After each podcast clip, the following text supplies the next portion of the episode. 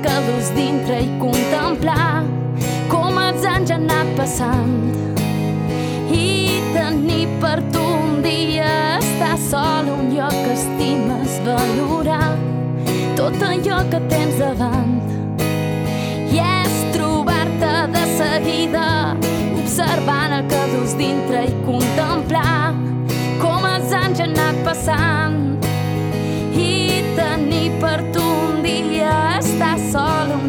un lloc que estimes valorar tot allò que tens davant.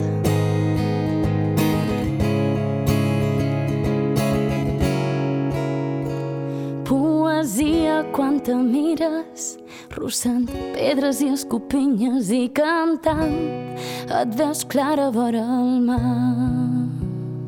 Good morning, Menorca. Aquí Joyce así. Esta vez estoy solita. Lo que acabáis de escuchar vuelve a ser otra vez Lara Pons. Increíble mujer, increíble cantautora, que la podéis encontrar este verano por aquí, por Menorca. Eh, no tengo palabras. Así que bueno, hoy es un tema importante que he decidido, tenía muchísimas ganas de hablar sobre esto porque creo que hay bastante confusión con el tema del colesterol. Os cuento, pues nada, lo típico, ¿no? Que te llama tu padre y te dice, uff, he ido al médico, me he hecho unos análisis, la doctora me ha dicho que ya tengo que empezar a tomar estatinas, perdón, para, para toda la vida, porque te paso los análisis y me dices tranquilo, le digo, ¿no? Porque mi padre tiene 74 años, pero sigue haciendo actividad deportiva. Pues hace poco, creo que fue el año pasado, corrió su última maratón, ya ahí se retiró. Pero bueno, que hace una horita y media de carrera, se cuida, eh, no toma alcohol, no fuma, en definitiva, que lleva una vida muy sana y tiene el colesterol alto. ¿vale? El colesterol llamado alto, que le sale con el arterisco típico, y también el colesterol total le sale con el arterisco típico del tiene 247, 247, ¿vale? ¿Qué ocurre? Que con los años han ido bajando los parámetros típico y muy común. Ya hoy en día yo creo que ya nadie se, se, asusta si digo que los van bajando para que así tengamos todos más arteriscos y tengamos que medicarnos. Bueno, quien crea esto bien y quien no también, pero la cuestión está en que hay que saber interpretar los análisis y me da ya mucha ilusión poder decir que ya hay doctores que saben interpretar eh, los análisis de sangre a través de viendo el colesterol, ¿no? El HDL y el LDL. Que bueno, esto del colesterol malo y el colesterol bueno también tiene temita y ya puedo decir que ni bueno ni malo. El colesterol es necesario, ¿vale? Para, para nuestra salud. Pero bueno, ¿qué tenemos que hacer para saber que aunque si nuestros arteriscos del colesterol están ahí todos puestos, eh, ¿qué tenemos que saber para, para poder ver si realmente nuestro colesterol está alto o no. Pues es tan sencillo, voy a poner un ejemplo. Bueno, no, primero voy a decir cómo se tiene que hacer y luego cogemos el análisis de mi padre para poder comprobar y ver qué tal. Es tan fácil como dividir eh, el, el colesterol LDL entre el HDL y tiene que estar por debajo de 2,5. Y luego tenemos que dividir los triglicéridos entre HDL y tiene que dar por debajo de 2. Ya está. ¿Vale? Esto es tan sencillo. Bueno, mi padre tiene un colesterol total de 247, como he dicho. Su colesterol LDL tiene 161, ahí ya tiene el arterisco. ¿Vale? Entonces le dije, coge tu LDL, que es 161, y lo divides entre tu HDL, que le salía 74 como os, os recuerdo, tiene que darnos por debajo de 2,5. Pues nada, hicimos la división, que el 161 dividido por 74 le dio 2,1. O sea, que por ahora, bien, ¿no? Le dije, aprobado, venga. Ahora vamos a coger tus triglicéridos, que los tiene en 60, y los vamos a dividir por el HDL, que los tiene en 74. O sea, 60 entre 74 dan 0,6. Y como os recuerdo, y si no me lo he dicho, lo, vuelvo, lo digo ahora, tiene que darnos por debajo de 2. Le da 0,6. Y eso es lo que le puse yo. Como puedes comprobar, estás estupendo y súper sano. Esto es súper importante porque ya estaba a puntito de comprarse las dichosas estatinas y tomarlas de lo que le quedaba por vida. Y sinceramente creo que esto es un error. Repito porque creo que esto es importante, que este es un podcast corto pero necesario y muy muy importante para mí sobre todo, ¿vale? Entonces, tenemos que dividir el colesterol LDL, dividirlo por el HDL, ¿sí? Y nos tiene que dar por debajo de 2,5. Luego, tenemos que dividir los triglicéridos por HDL y nos tiene que dar por debajo de 2. ¿Vale? Bueno, es importante también que los triglicéridos, eso sí, tienen que estar, pues eso, por unos 50 más o menos. Mi padre tiene 60, pero también mm, yo no es que no le doy nada de importancia. Si lo veis, o sea, para tener 74 años es un, hecho un chaval. O sea, lo veis se hace una hora y media corriendo, con 74 años, no tiene barriga, las piernas más fuertes que, vamos, que un tronco. Y hace sus estiramientos. Es que dices, pero ¿para qué narices? Y le dije, ¿sabes qué? Pues a lo mejor no estaría mal que fueras a tu médico de cabecera y le dijeses esta operación, porque no es invención mía. Ya esto si lo encuentras directamente, entras en Google y lo puedes encontrar con toda facilidad. Así que te invito a que por Dios, que, ya está bien, ¿no? Mm, yo, si te dicen algo, vale, pero busca siempre una segunda opinión o busca una segunda interpretación. No te quedes con lo primero. El colesterol es básico, es necesario. Es un tipo de grasa que forma parte de la composición de la sangre y es vital para nuestro organismo. es que no sé, esto de colesterol bueno y colesterol malo está ya muy pasado de moda.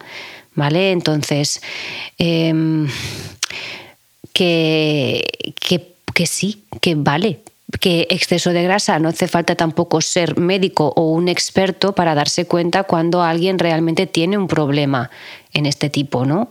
O un problema que puede llegarle a corazón. Simplemente es mirar un poco también el tema del estilo de vida que lleva.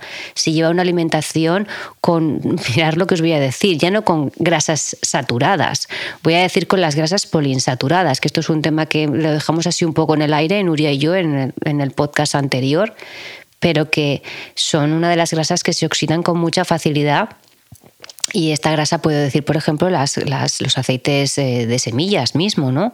que tienen mucha facilidad de oxidación y entonces, claro, esto sí que nos puede perjudicar. O las típicas margarinas que se nos vendió en aquel momento como la panacea ¿no? y como el sustituto de la mantequilla, cuando la mantequilla realmente tiene mejor eh, composición nutricional que una margarina que está hecha en laboratorio y que ahí te produce las que son las grasas trans, las malas. Esas sí que son grasas malas. ¿Por qué? Pues porque estas margarinas las someten a altas temperaturas y se llama, esto se llama hidrogenación.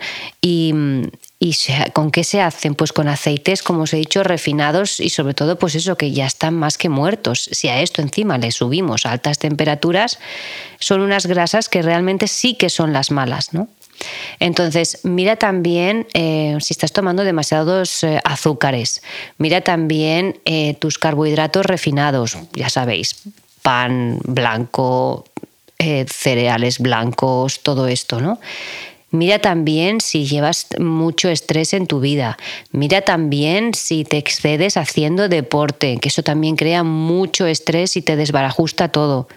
Sobre todo tema de descanso, que hagas una buena, bueno, bueno, que buen reposo, que duermas bien y estos alimentos que pueden sobrecargar eh, tu hígado ya los conocemos, ¿no? Todos los que son azúcares blancos, los cafés y los tés industriales, ¿vale? El alcohol, los lácteos, como he dicho, las margarinas, todos estos embutidos que ya dijimos anteriormente, que también suelen llevar eh, aditivos como el, el azúcar o azúcares, ¿vale? La fructosa o la miel, que vamos, que ahora esto es eh, como que wow, ¿no? La miel, ya lo siento chicos, pero tanto la fructosa, que antes nos la vendían para los pobres diabéticos, digo pobres porque menudo les metieron ahí y se lo creían, ¿eh? Y esos son inductores de formación de triglicéridos. Y, bueno, y ojo con el aceite de oliva que compráis en los supermercados, porque la mayoría es refinado, por mucho que ponga virgen extra. Esto hablaré en otro podcast solamente del, aceite de oliva, porque tiene que ser primera presión en frío y tiene que ponerlo en la etiqueta. Si no lo pone en la etiqueta, no es de primera presión en frío, lo que significa que estáis tomando un aceite refinado. ¿Vale? ¿Qué más? Bueno, no me puedo tampoco olvidar del huevo y su mala fama que también en esto podemos hablar, porque el huevo realmente es que tiene tanto aporte en todos los sentidos que mm, me da mucha rabia ¿no? que, que lo hayan desbancado así como así, cuando justamente es un alimento que nos proporciona todo lo necesario. Y esto que hacen muchos deportistas, ¿no? de, de quitar la yema y quedarse con, con la clara solamente, es como quitarle una pata a una mesa es que me, sabe así. O sea, el huevo hay que tomarlo entero porque tanto la clara como la yema tienen unos, unas propiedades que entre ellos es como un buen matrimonio. Si uno no está, esto de verdad, el cuerpo no lo absorbe igual. O sea, la, clara está para que ayudar a que, a que podamos absorber bien la grasa de la yema.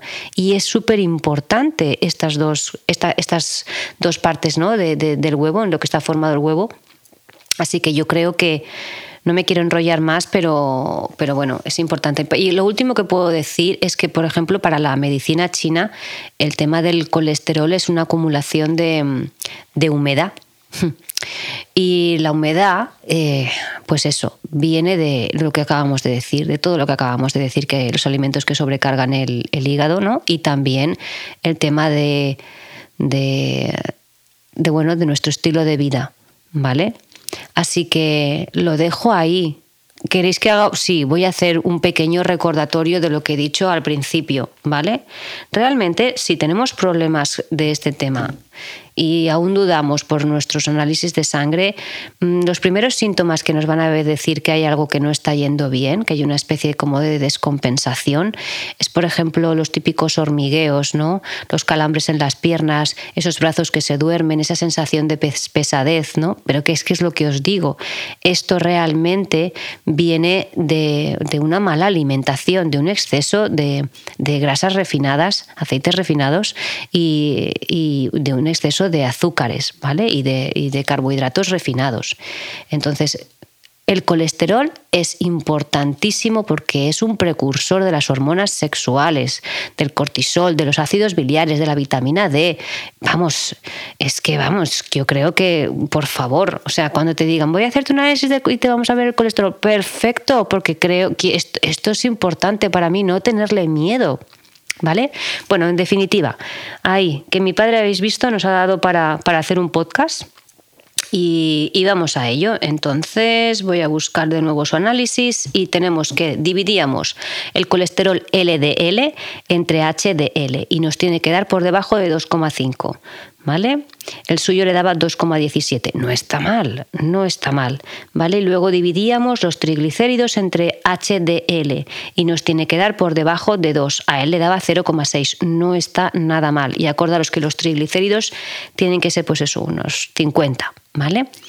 Así que aquí lo dejo, pero creo que ha sido, lo necesitaba, eso que dices, tengo que hacer un podcast ya sobre este tema, porque es importante tenemos ahora una herramienta que es Google, que hay mucha desinformación, pero si sabes buscar, puedes encontrar y, encontrar cosas muy buenas, como esto que acabo de decir. Así que os invito a que mm, investiguéis y bueno, ya que nos sigáis escuchando, por supuesto.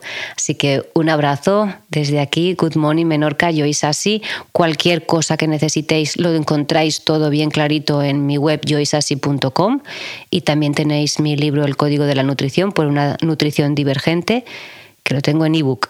Así que un abrazo, Good Morning Menorca y nos vemos en la próxima. Chao.